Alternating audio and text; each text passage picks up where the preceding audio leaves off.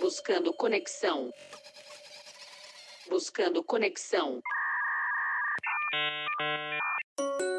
O procrastinador está conectado.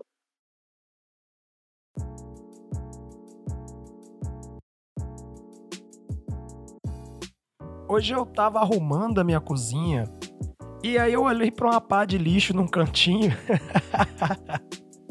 e tive a ideia desse episódio, cara. Como pode minha mente funcionar dessa maneira?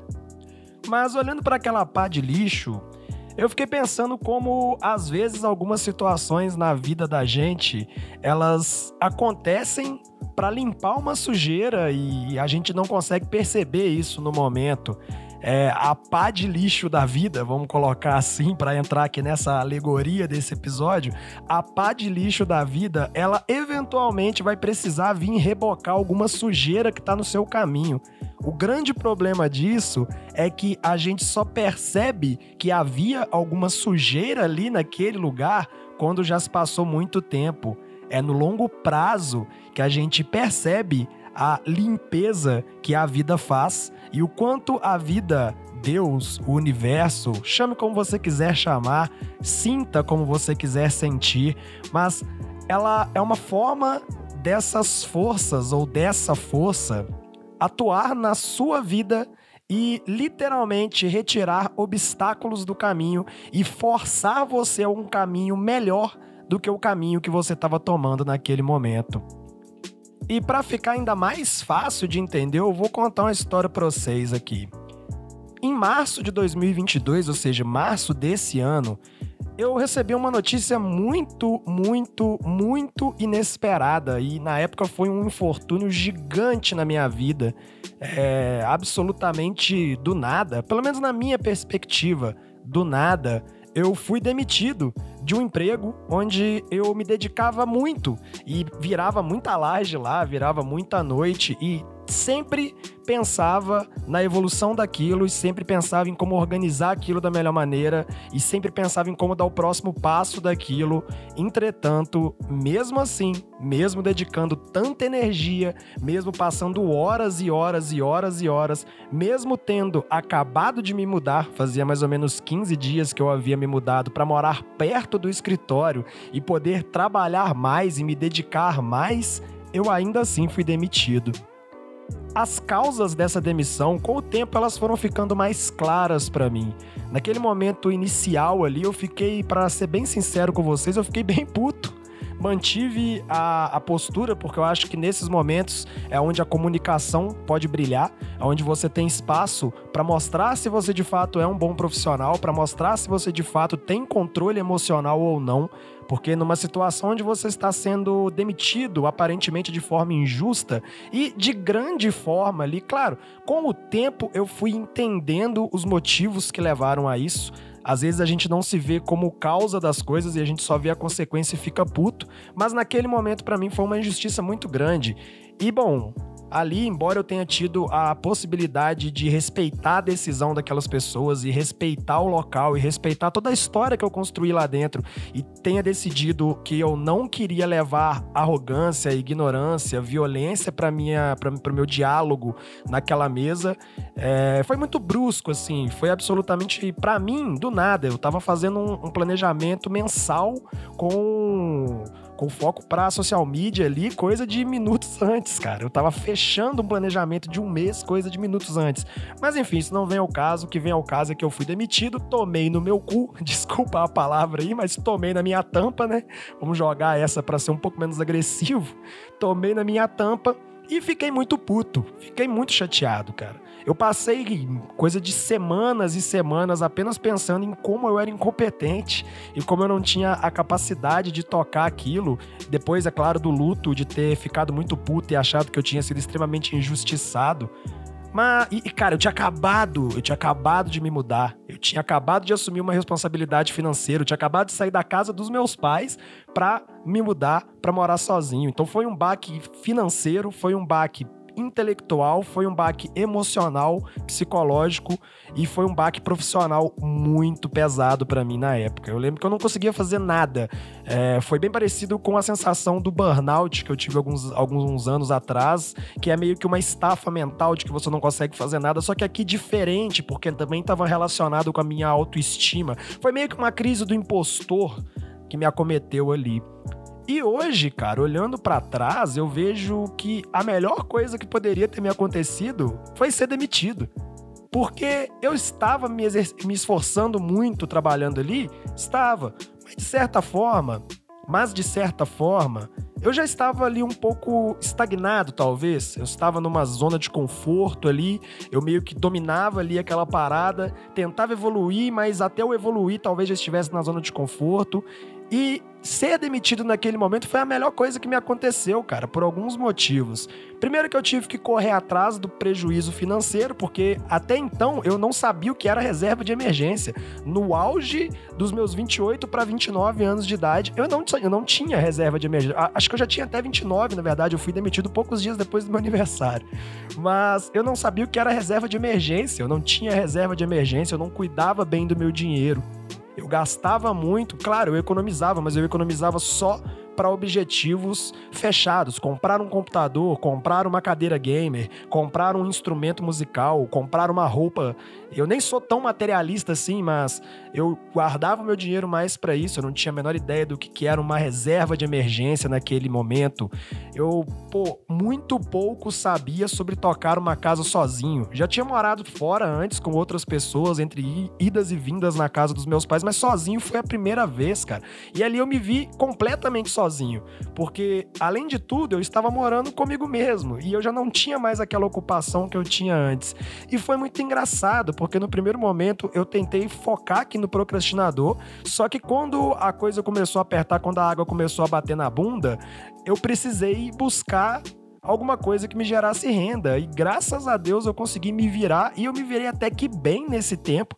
Eu não sou a melhor pessoa no quesito ganhar dinheiro, gastar eu sou incrível, mas ganhar dinheiro, essa é uma habilidade que eu ainda não tenho tão bem desenvolvida, mas estou perto de pessoas que têm e se Deus quiser, você é capaz de aprender com elas e você é capaz de evoluir e também ser bom em fazer isso, porque eu considero isso muito importante. Afinal, a gente vive numa sociedade de consumo e o consumo, por mais moderado e minimalista que ele seja, ele ainda exige capital. Mas enfim, esse não é o assunto desse episódio. Aqui o centro é perceber o quanto de fato a vida é imprevisível, cara para mim, eu tava em casa. A gente tava fazendo coisas ali na empresa que, não, na minha percepção, não fazia sentido parar. A gente estava começando a trazer resultado depois de muito tempo sem conseguir trazer o resultado. A gente estava começando a trazer o resultado, cara.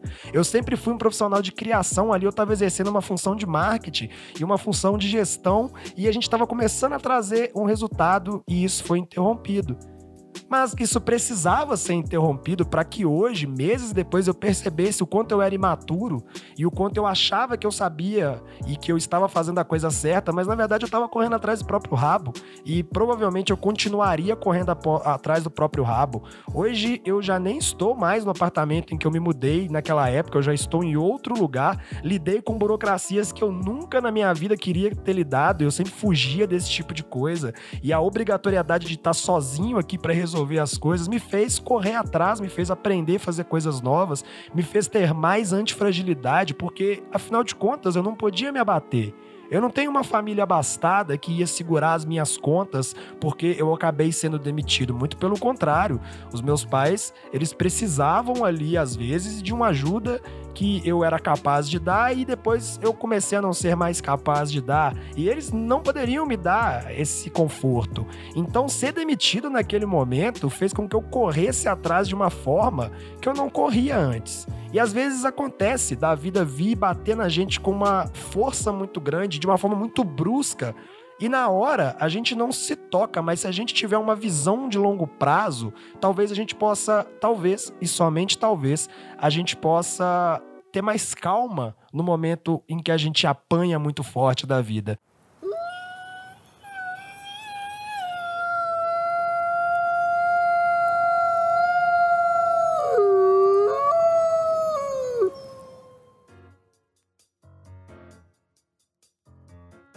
Porque, veja bem, não tem um ano que eu saí de lá e eu posso dizer para vocês que eu vivi um crescimento exponencial muito grande num período de tempo muito curto. Uma grande pancada da vida, um problema muito grande para ser resolvido, um problema forte, um problema poderoso, voluptuoso, um problema que chacoalha as suas estruturas. Ele também tem a capacidade de acelerar a sua curva de evolução, a sua curva de crescimento.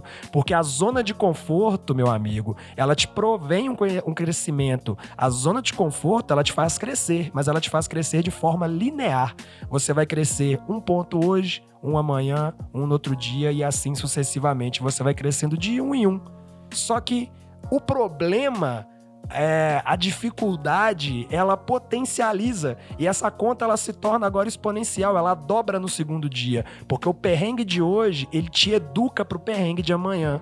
E o perrengue de amanhã, ele te educa para o perrengue que vai acontecer em um momento que você nem imagina. Porque os problemas, eles estão na própria natureza da, da humanidade, na própria natureza da vida, eu diria. Se a gente olhar para a natureza, todos, todos os seres vivos passam por algum problema. A vida oscila. A vida oscila se a gente for analisar até mesmo as estações do ano, a gente tem ali o verão abrindo o ano, isso levando em consideração aqui o nosso calendário gregoriano, o verão abrindo o ano, aí a gente passa pelo outono, onde a coisa vai começando a esmaecer, e aí no inverno tudo morre, no inverno tudo acaba. O inverno é um fechamento de ciclo e a primavera é uma abertura de ciclo. Perceba como oscila a vida sempre oscila. A vida ela trabalha muito bem numa escala que vai do ponto zero ao ponto 100, do ponto zero ao ponto 100, do ponto zero ao ponto 100 e assim infinitamente. Se a gente olhar para a natureza, a natureza é abundante de oscilação o clima nem sempre é o mesmo, os animais nem sempre têm a, o mesmo aspecto e nem sempre vivem vidas iguais. Até mesmo se a gente for analisar o ser humano, nenhum ser humano é igual. A gente tem oscilação em absolutamente todos os aspectos da vida. Então por que, que a gente não teria oscilação também nos acontecimentos problemáticos que a gente tem? A gente não pode viver só de felicidade. Se a gente vivesse sempre tranquilo, alegre, feliz e uhul, a vida é foda, a vida é foda, mesmo nas dificuldades. Mas quando a gente tá na dificuldade, a gente não pensa assim. Mas se a vida fosse só alegria e tranquilidade e água de coco, a gente seria muito fraco. E se por algum motivo, alguma eventualidade, alguma ironia do destino, algum problema acontecesse com qualquer um de nós, cara, a gente ia simplesmente definhar. E eu acredito até que é mais profundo que isso. Se a vida não fosse tão imprevisível e, problemas tão grandes não acontecessem, talvez a gente não tivesse evoluído como sociedade da forma como a gente evoluiu. Às vezes eu fico me pe pegando, eu me pego, me penso, eu me pego pensando que a nossa geração, a geração que está entre seus 18 e 30 anos de idade, ela talvez não tenha causado tanto impacto no mundo quanto as gerações anteriores. Mas também parando para pensar, a gente está fazendo muita coisa e a gente está discutindo coisas que não foram discutidas antes. E são problemas, são coisas desconfortáveis para a sociedade vigente. Então a gente está no meio de um processo e quanto mais problemáticas a gente enfrenta, mais a gente avança, mais barreiras a gente quebra, mais a gente expande a consciência das pessoas. E o que é a expansão de consciência, seja do próprio indivíduo, seja dos outros? Eu vou fazer uma errata aqui. A gente não expande a consciência de ninguém, a gente ajuda, fomenta e leva até as pessoas mensagens para que elas expandam suas próprias consciências. Afinal, ninguém expande consciência de ninguém. Só você é capaz de expandir a sua própria consciência.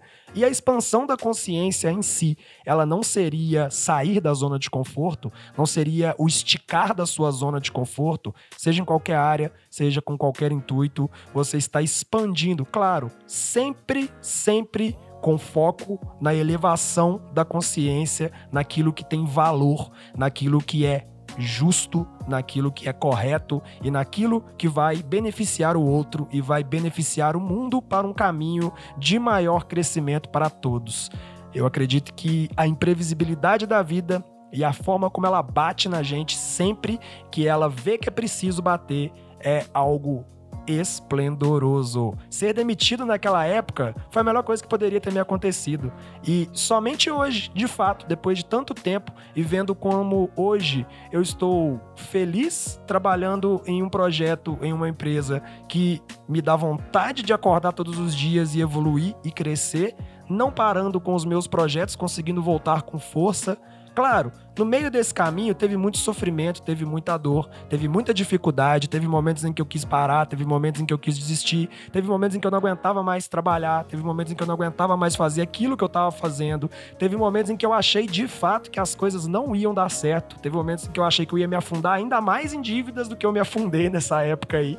Mas, graças a Deus, as coisas agora estão se encaminhando e eu consigo ver e olhar para trás e ver claramente claramente como esse caminho de percalços me preparou para o momento em que eu tô hoje e me preparou para saber que se agora as coisas derem errado de novo, eu posso ficar tranquilo. Afinal, toda rasteira da vida é para fazer você levantar de novo. E eu não sei se vocês se lembram, meus amigos, mas toda vez que um saiadinho apanha, ele volta mais forte. É assim com a gente também. Só falta o rabo peludo, mas a gente é, também é descendente de macaco, então tá tudo em casa. Toda vez que um ser humano apanha, ele volta mais forte depois. Toda vez que a gente toma uma rasteira da vida, a gente volta mais forte depois, porque a intenção dessa rasteira é justamente o nosso crescimento. Claro, há problemas e problemas, há períodos e prazos. Eu ia falar períodos e prazos e minha mente falou períodos. Há períodos de luto e períodos de se resolver com alguma coisa, de se sentir bem, maiores e menores. Eu não tenho como dizer para você qual vai ser o período de recuperação de alguma rasteira que você pode ter tomado. A única coisa que eu posso te dizer é que talvez uma das melhores formas de se curar a ansiedade, talvez, somente talvez uma das melhores formas de se curar a ansiedade é uma visão de longo prazo. É pensar que lá na frente vai ter acontecido tanta coisa e tanta coisa, especialmente se você não desistir, que o que aconteceu hoje vai se tornar menos que mais que insignificante, na verdade. Ele vai se tornar significante, poderoso, valioso e vai ser o catalisador de coisas muito grandes na sua vida. Especialmente se você não se abater, especialmente se você fizer o máximo que puder e se não puder fazer melhor, faça o que você pode, enquanto você não pode fazer melhor ainda e tá tudo bem. Mas não desista, não pare. Busque sempre a consistência. E a consistência não é se matar todo dia. A consistência é fazer pelo menos um pouquinho todo dia seja esse pouquinho na direção que você quiser, mas que essa direção tente e busque apontar para um caminho melhor, um caminho melhor para você, para sua família, para os seus amigos, para as pessoas que você ama e para as pessoas que você não conhece também, que você possa olhar para elas também com carinho. E na sua caminhada, que sempre que a vida te bater, você possa se lembrar daquele, daquele velho alquimista num podcast de milênios atrás que disse o seguinte: Sempre que a vida te bate, é para te. Ó, ele disse uma frase tão incrível que ele, ele até bugou para dizer. É para gerar aqui um, uma antecipação e a mensagem fixar no seu inconsciente.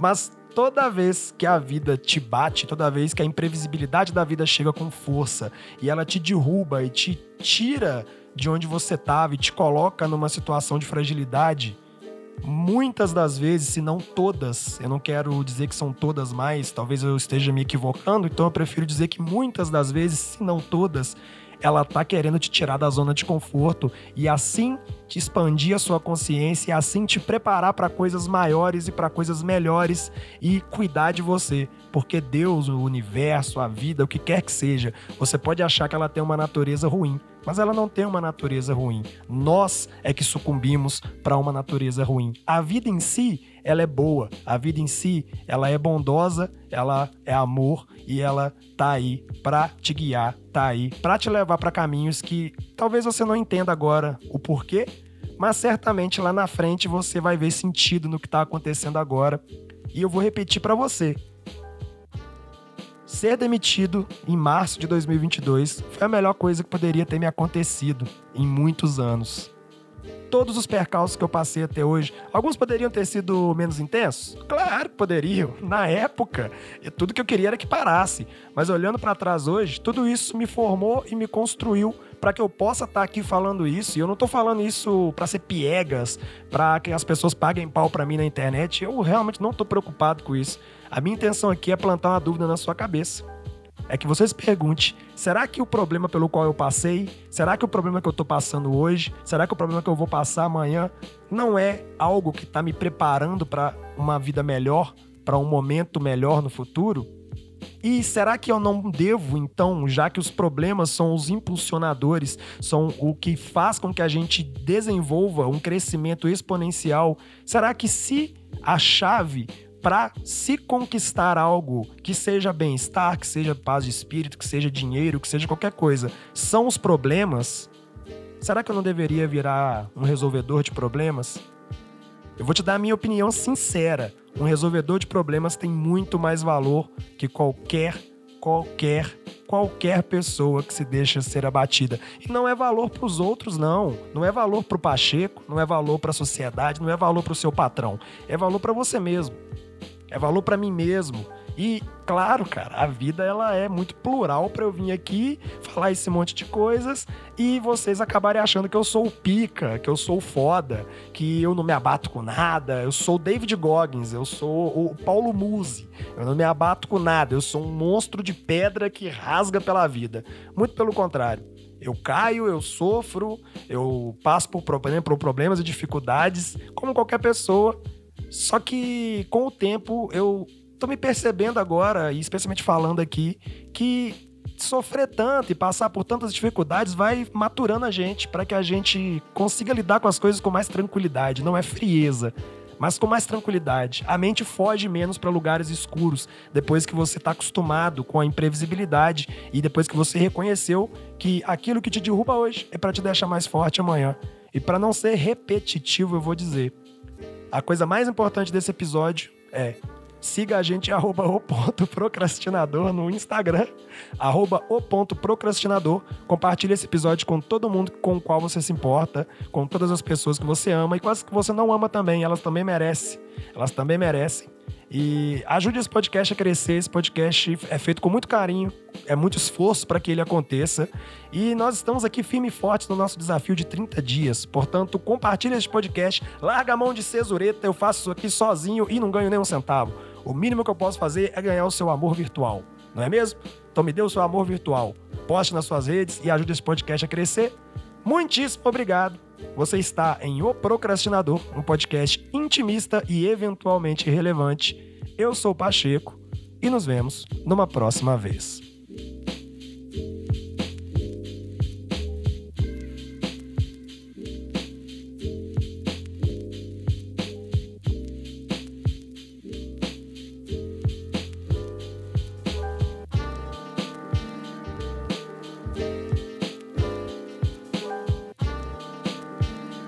Este episódio foi um patrocínio de ninguém. Ninguém patrocina este podcast. Eu faço tudo sozinho e não ganho nada. Então compartilhe aí, larga a mão de cesureta e ajude o Pachequinho a rampar este podcast. Valeu!